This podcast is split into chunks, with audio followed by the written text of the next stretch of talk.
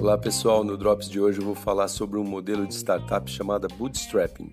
Esse modelo é aplicado para aquelas startups que procuram iniciar sua atividade sem ter que recorrer a investimentos externos, dos anjos, por exemplo, que ficam sócio da startup.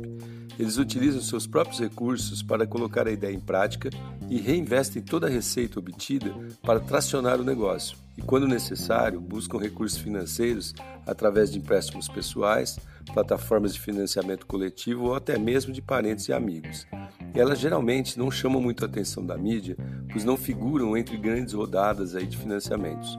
No Brasil, as bootstrappings somam mais de 80% das startups. E não vai pensar que elas não podem ser unicórnios, né? aquelas startups que atingem o faturamento de um milhão de reais. Muitas delas aí já atingiram essa cifra e continuam crescendo, olha que legal.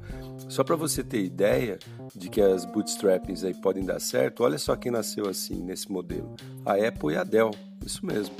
Segundo especialistas, uma das principais vantagens desse modelo é o fato de usarem o dinheiro do próprio caixa, evitando a contração de dívidas.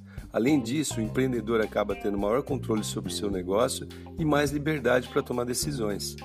Geralmente são pessoas apaixonadas por sua ideia, mas carregam aquele lema, abre aspas, erre rápido, aprenda rápido e corrija rápido, para evitar perda de energia e dinheiro.